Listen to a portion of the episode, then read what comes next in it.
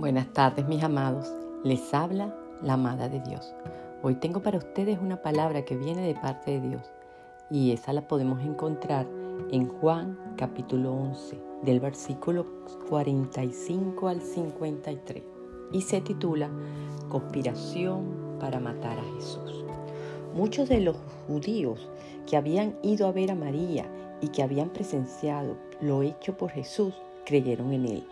Pero algunos de ellos fueron a ver a los fariseos y les contaron lo que Jesús había hecho. Entonces los jefes de los fariseos y sacerdotes convocaron una reunión del consejo. ¿Qué vamos a hacer? Dijeron, este hombre está haciendo muchas señales milagrosas. Si lo dejamos seguir así, todos van a creer en él.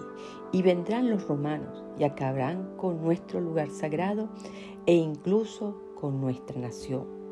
Uno de ellos, llamado Caifás, que ese año era el sumo sacerdote, les dijo, ustedes no saben nada en absoluto.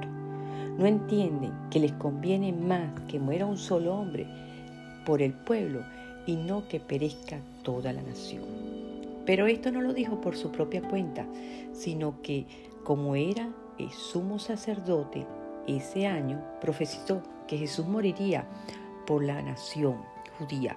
Y no solo por esa nación, sino también por los hijos de Dios que estaban dispersos para congregarlos y unificarlos. Así que desde ese día convinieron en quitarle la vida. Gracias mi Señor por esta palabra que me das hoy. En esta palabra siento como la oscuridad melodea para tratar de acabar con el Hijo de Dios. Pero al mismo tiempo me sorprende cómo la palabra es viva y eficaz. Aquí vemos cómo la palabra se devuelve trayendo una esperanza.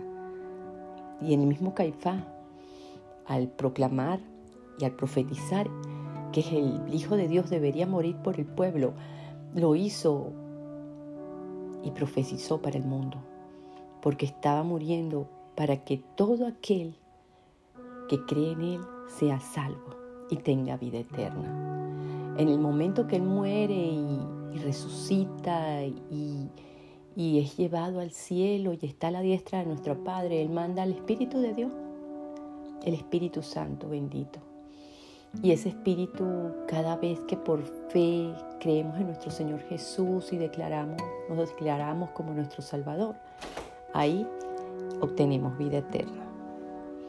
Gracias mi Señor porque hoy podemos tener vida eterna, porque cada día podemos confiar en ti y que en cada día, en cada minuto de nuestra vida, podemos tener uno más para esta tierra, para ti, mi Cristo Jesús. Y hoy te pido por eso, para que el uno más en esta tierra, uno más cada segundo en tu nombre, mi Cristo Jesús, para tu gloria y honra, sea, sea bendecido con tu salvación. Bueno, esto es todo por hoy.